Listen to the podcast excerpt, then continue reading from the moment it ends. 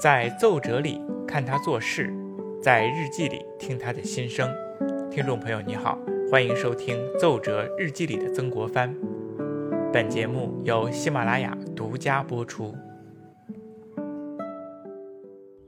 同治九年五月二十六日，曾国藩在日记中写道：“接奉廷记，派于赴天津查办事件，因病未痊愈，踌躇不决。收到了朝廷的谕旨，派我去天津查办事件，并未痊愈，不知道要不要去呢。”此时，曾国藩呢正在为天津的案件发愁。那么，天津到底发生了什么事儿？必须得让他抱病去处理，同时又让他踌躇不决呢？那这呢，我们还得从天津的那场大旱说起。一八七零年的春夏之交，天津大旱，几经战争蹂躏的京民啊，今年似乎过得就更加艰难了些。一个村里边啊，有一个申家的大嫂，经过几天的忙碌。终于积攒出了几把棒子面今天一家人呢，终于可以吃上一点硬乎的面食了。申大嫂呢，起火烧水和面，蒸窝头。那忙碌之中呢，他就想让自己的儿子申小来打打下手，就在窗外呢连喊几声，却都没有得到回应。那申嫂口中就嘀咕道：“这熊孩子，一说让他干活呢，就不知道他爬到哪里去了。一会儿呢，非得揍他几下不行。”这一转眼呢，就到了傍晚，馒头呢就蒸好了，汤也煮好了。丈夫申大呢也从码头收工回家了，看到桌上摆的干的湿的，非常高兴。好几天呢都没有吃上饱饭了。那这几天呢，在码头扛包，累得两眼都一直发黑。申大呢就拿起一个窝头往嘴里塞，边吃边说：“这小呢，快喊他过来吃啊！”沈嫂说：“一下午不见人，不知道疯到哪里去了。咱就先吃吧，吃完之后再给他留点。”那两人吃完饭后呢，申小还没回来。这个时候呢，两个人就有点着急，他们就到街上去喊。那街坊的邻里呢，都说一天都没有看到申晓，不知道他去哪里了。申大、申嫂呢，就越来越着急，满世界找，慢慢的扩大寻找范围，就这样找了一夜。半个踪影都没找到。那五六岁大的孩子能去哪儿呢？申大呢就非常气，埋怨申嫂说：“你在家里怎么看孩子呀？”申嫂呢就哭啼着说：“咱们呢几天呢都没吃饱饭，我从二嫂家那借来呢几斤棒子面，就在家里和面。平时呢他就在街边的门口玩啊，谁知道今天就不见了呢？”那申大呢？也不能去码头扛包了，两个人呢就一起在天津城内找，这一连找了两天，找不到半点头绪。到了第三天呢，街坊跑过来说：“哎呀，申嫂，赶紧去看看吧，那个坟圈子那儿呢，挖出来几个小孩的尸体，快去看看有没有申小吧。”那申大、申嫂两个人一听说这件事儿啊，撒腿就往坟圈子跑。到那儿一看呢，发现几只野狗。正在那儿啃咬着两三具小孩的尸体，那众人把野狗赶跑，三具小孩的尸体横躺在地上，已经血肉模糊了，尤其是胸腹部还有脸部，小的呢有一岁左右，大的呢有五六岁。那申嫂一看到这种情景啊，就当时吓得两腿就一软，哭倒在地。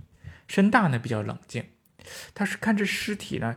胸腹部呢，血肉模糊的严重，内脏呢可能就被野狗吃完了，也不知道哪里去了，反正内脏就没有了。面部呢也是血肉模糊，尸体旁边呢也没有衣服，根本分辨不出来是谁。那正在这个时候呢，坟地旁边不远的教堂当当当的敲了几下钟声，让早已凄惨的情景呢更添几分悲凉。那这个时候呢，申大抬起头来，就看着。在夕阳下的天主教堂，他陷入了沉思，慢慢的握住了拳。这个坟圈子旁边的教堂呢，是一座天主教堂，它就是天津著名的望海楼教堂，这是法国人修建的。第二次鸦片战争的时候呢，法国的传教士呢跟着英法联军进了城，做一些工作。法国撤军之后，他就让清政府把法军驻地的望海楼这块地方租给了法国传教士。他们就在这里呢建起了教堂。望海楼呢是天津的繁华之地，从这里呢可以直接看到大海，海景壮阔，所以被称为望海楼。这是当年乾隆皇帝来京的驻地。那如今中式的亭台楼榭呢，早就没有了，换成了灰砖高塔式的教堂。去年这座教堂呢刚刚落成，四周呢都围有高墙，平日里啊大门紧闭。在天津的民众看来呀，这座教堂呢就像一座碉堡一样，非常神秘。而里面住的教士和教民，在他们眼中则更是鬼鬼祟祟。大部分的民众对这些天主教士还有教堂没有任何好感。天主教呢，在天津的传播已经有十几年了。一开始呢，没有几个人信，因为天主教呢，它都讲究一神论，只信奉上帝，不允许崇拜其他的神灵。这和我们中国的民间宗教呢，就产生了严重的冲突。中国人呢，民间最大的信奉那是祖先崇拜，每家每户呢都有自己祖先的牌位。一个村里呢，有时候还有祠堂。逢年过节的时候，或者到了忌日的时候呢，中国人都要拿出祖先的牌位来进行祭拜，磕头、烧香、烧纸。那另外一个呢，中国人呢，他还有各种各样的民间崇拜，什么灶王爷、龙王庙、狐仙、树神，几乎没有中国人不拜的东西。任何东西几乎在中国的民间都可以成仙。那西方的上帝呢，这个时候来了。其实呢，只要它管用，那中国人呢本来也不是不可以拜的。反正我拜了狐仙，拜了树神，那我再拜一个上帝也不多也不少。但是问题是，拜了上帝就不让拜父母了，也不让考中进士的举人去办孔子像了，这是我们中国人所不能接受的。所以一开始呢，皈依天主教的人呢并不多。到了一八六六年的时候呢，法国神父谢福音来到了天津。在这座教堂里呢，担任了主理司铎，开始重视传教。这个时候呢，慢慢有了起色。他还让修女们呢，在教堂旁边建立起来仁慈堂，收养遗婴和弃婴。因为我们中国人呢，当时啊不喜欢女孩，所以说呢，生了小女孩呢，就把她丢弃掉。那么这些教堂里的修女们就把这些弃婴给收到堂里进行养着。一方面呢，做了好事；另一方面呢，也增加了皈依的人数。但是呢，他们做这些事儿呢，我们中国人呢，并不觉得他们做的很好。这个天主教呢，他每年都有受洗人数的 KPI 要求，哎，每年要要增加多少多少，完成的越多也就越好。那天主教传教士们呢，他的功利心呢就非常强，就想让更多的中国民众来信天主教。想来想去呢，他们就想出了一个办法，什么办法呢？用利诱。谁要是信奉了上帝，成为了教民，我就可以给他一些钱或者是粮食。如果你打官司的时候呢，你如果是教民，我们教会呢帮着你打，有领事也帮着你给当地的官府施压，保证你把官司打赢。那有了这些好处呢，有一些好利的人呢就纷纷的加入了天主教。最先加入的倒是那些不太安分守己、见风使舵的这些人。所以当时就有人说呀，传教士所到之处，不分良莠，广收徒众，以多为能。以多为能，那就是只重数量，不重质量。那很多无实的渔民，或者是诉讼无理者，或者是欠债不还者，纷纷的就皈依了天主教。那教会倒成了这些不法分子的避难所。所以当时啊，教会还有教民，因为这些人在社会上的名称呢，差了不少。在我们中国民众眼中，那这些信奉天主教的传教士都是一些数典忘祖之人、见利忘义之人。祖先死了不烧纸不磕头，成何体统？父母死了不哭不拜，那无异于禽兽啊！所以，由于文化的差异、宗教信仰的差异，以及真的是实际经济利益的差异，长期以来，天津的民众和传教士之间，还有教民之间，就有了各种各样的偏见和矛盾。他们一提到天主教，那是异口同声，恨之入骨，对他们非常的反感和偏见。那这种偏见呢，到了一八七零年的时候尤为严重，因为什么呢？因为民间呢有了一股传闻，或者说是谣言吧，说天主教让人贩子拐卖儿童送到教堂里，然后抛心挖眼，用作药引。这个时候呢，各地呢均出现了一些儿童丢失、被拐卖的现象。这不，申大、申嫂还有众人们发现教堂旁边的两三具儿童尸体，胸部、腹部和面部血肉模糊、糜烂非常严重，这可能就是抛心挖眼之后的尸体呀，这就是证据呀。但是当时啊，这个大教堂的大门紧闭，高墙四起呀。而而且申大呢也不知道这些死尸到底是不是自己儿子，他们呢没有办法掩埋盖尸体之后呢就纷纷离去了。几天之后呢又有一个案件发生了。五月二十日晚上，某村李二的哥哥李大正在菜园里浇水，忽然就感觉背后呢有人轻拍了一下，他就立刻迷糊了起来，目光呆滞，低下头来，默不作声的跟着前边那个人走。那这这时候呢，正巧呢被送饭的李二发现了，李二连忙呢喊起来，亲朋好友一起追赶。追上之后呢，用冷水把哥哥泼醒。人贩子这个时候呢也被众人呆住了。这个李大醒来之后啊，大叫一声，他说呀：“我当时正在浇水呢，忽然呢就感觉到有人在拍了我一下肩膀，我就立刻迷糊起来了，就只看见身子两旁呢全是河水，中间呢就有一条小路。”前面有一个人引着我，我身不由己，不得不跟着他往前走。众人一听，不得了啊！这是传说中的拍花，居然有人用妖术迷拐人。那这妖术是从哪里来的呢？有人可能就想到了天主教堂。那众人呢，连忙把这个拐匪呀捆绑起来，押送到官府当中。天津知府张光藻十分重视这件事儿。因为连日来一直发生儿童拐卖的现象，而且社会上的这个谣言四起啊，他十分重视这个案件。也许就通过这个拐犯，可以顺藤摸瓜，抓出一溜的人出来。知府升堂，将各种各样的刑具呢摆列两旁。这个人贩子一看到这个架势，吓得不行，把自己的犯罪行为啊供认不讳，说自己叫武兰珍。这几天呢，都在天津用迷药啊迷拐人，好不容易迷拐了一个，把他领走的过程当中呢，还被众人给抓到。那知府就问了：“你这迷药是从哪里来的呢？”武兰珍说：“我自己做的。”知府觉得他没有说真话，一拍惊堂木，说：“大刑伺候。”那大刑之后呢，乌兰珍呢，他说：“这个迷药啊，他说是教堂里的王三给他的，就在教堂里啊，有搭建的一些栅栏窝棚。”就在那个旁边，王三把迷药给了我。那一听此言呢，知府张一听此言呢，知府张光藻一拍惊堂木，说：“好大胆的歹徒啊！”三天之后，天津道周家巡、天津知府张光藻、县令刘杰，一共三级的官员一起押着武兰珍来到了望海楼的法国天主教堂进行指认，看看武兰珍说的是不是真的。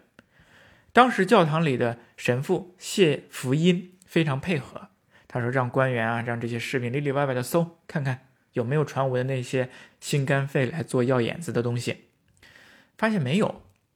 这张光藻呢，里里外外也看了看这个教堂，发现也没有武兰珍所提到的那个在院子里搭建的窝棚。那这个武兰珍说的到到底是不是真的呢？那三目之下行凶逼问的情况之下，他会不会说谎呢？谢福音呢，又把全部教堂里的人都召集到院子当中，让武兰珍指认，看看谁是王三儿。那一番下来呢，发现无从指证，没有一个叫王三儿的这样人，没证据。没办法，官府的人员呢，只好押着武兰珍回府。虽然没有直接切实的证据，那甚至也有人说呢，武兰珍他是在官府的行凶逼问之下屈打成招。但是官府人员压着武兰珍在教团里外一番搜索和对证啊，让民众激动了起来。那长期以来传闻的抛心挖眼、教堂旁边胸脯腐烂的尸体，还有人贩子的口证，这一切都让人们把拐卖儿童、抛心挖眼和天主教堂画上了等号。这个时候呢，不仅是底层民众，连天津的士绅们也都行动了起来。士绅呢，是我们中国古代的一个重要的阶层，他们有钱、有地位、有文化，成为民间的自治者，也是各种运动的策划者和发动者。他们是儒家传统思想的坚强的拥护者，那么早就看到这些数典忘祖的天主教徒很不顺眼，那如今还利用妖法拐卖人口，那于是乎士绅们呢就在祠堂里、孔庙里进行集会，控制这些离经叛道的天主教徒，连书院里的学生呢也进行罢课，参与声讨的集会当中。这个时候呢，天津民众的另一股力量也活跃了起来，那就是水火会，这是民间的帮会一样。哎，它是好像是一种黑社会，介于黑道和白道之间的这样的一个帮会。他们比起一般的民众更有一种组织性和暴力性。这一天呢，他们也在天津城内敲锣打鼓，召集了几千的水火会的成员，人人拿着武器，一时间呀，满街皆是刀光剑戟。民众、士绅、水火会，昔日里略有矛盾的这三股力量呢，如今在天主教的面前拧成了一股绳。对于他们来说，这不仅仅的是要解决人口拐卖的问题，这更是一种保家卫国、捍卫我泱泱中华礼教的一种行动啊！他们就在官府的默许下进行集会和游行。武兰珍被押回府衙之后呢，教堂周围已经聚集了近万人，当时群情激愤就像一个火药桶一样，来等待着点燃他的引信。那么很快，这个引信就来了。封大业呢是法国驻天津的外交领事，那这段时间以来呀，他也感受到天津民众对天主教的反感和敌对，他还提醒教堂里的人要注意。但是这个封大业他也是个暴脾气，平日里呢就老以自己是外国人、法国人、白种人为自居，看不起我们中国的老百姓。那么今天呢，就听说中国的民众在教堂一带聚集闹事儿，他非常的生气，就带着人。赶到了教堂，要制止这种行为。到了教堂附近呢，冯大爷看到有两名巡抚，就问他们：“这么多人在这闹事儿，你们怎么不把这些闲人给捉拿起来？”那巡抚说：“没人闹事啊，大家都在这站着，我怎么拿他？”冯大爷当时一听这话，一股热血顶上头来，就拿着皮鞭去抽打着这个巡抚，一边叫嚣，一边呢就抓着这个巡抚的辫子呢，往这个往这个三口通商大臣崇厚的府衙。他要崇厚镇压民众。崇厚呢，本想和封大业细谈，那谁知道新封大业呢，根本就听不进去任何话，居然就掏出了腰间的枪放了一枪，倒没有打中任何人。但是这个崇厚啊，吓得赶紧回避。封大业呢，在就在屋里啊乱砸乱扔仪器，然后呢，他又跑去了教堂。路途当中呢，他遇到了县令刘杰，那两个人呢又发生了口角争执。争执之中啊。封大业就气急败坏，掏出了腰中的洋枪，对着刘杰就打了一枪。刘杰这么一闪，枪子儿呢把身后的家丁给打伤了，倒在人群当中，血流一地。光天化日之下开枪杀人，这就是点燃火药桶的引信。天津民众瞬间就炸开了锅，水火会手中都有现成的武器呀，他们当即就把封大业还有他的随从打死了。然后呢？民众呢就鸣锣奔走，这一股洪流呢就在天津城当中涌动。他们把法国的望海楼教堂烧毁了，不只是法国，连天津城内的英国、美国人也跟着遭了殃。凡是和洋人相关的这些建筑和人都难逃一劫。天主教的育婴堂、医院和学校先后也都被烧毁，传教士、民众被打死和打伤。这就是中国近代史上著名的天津教案。这一场事件烧毁了法国教堂一处、仁慈堂一处、洋行一处，又误毁英国讲书堂一处、美国讲书堂两处，死亡人员二十人，有法国领事封大业、秘书西蒙、翻译官汤姆森夫妇、传教士谢福音、商人查勒姆松夫妇、仁慈堂修女六人。共法国人十三人，还有俄国商人巴索夫和普罗洛波夫夫妇等三人，仁慈堂比利时修女两人，意大利修女一人，爱尔兰修女一人，震惊中外。同治九年五月二十五日，内阁奉上谕，着曾国藩前赴天津查办事件。所以曾国藩就在当天的日记当中写道。接奉廷记，派于前赴天津查办事件，因病未痊愈，踌躇不决。好，今天呢，我们就把天津教案的始末讲到这里。那么曾国藩呢，到底怎么样处理天津教案？他有没有接受这项任务呢？我们下一期再讲。谢谢。